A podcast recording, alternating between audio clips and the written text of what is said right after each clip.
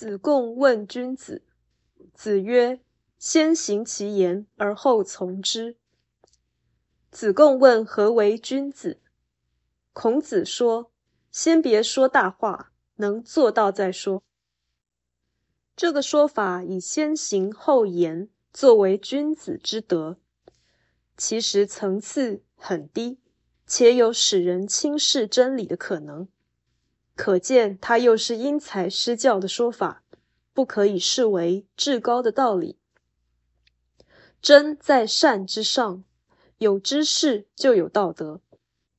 对圣人来说，言必然优于行。孔子这个说法乃是针对无知的弟子，所以不能放言高论，只能因陋就简。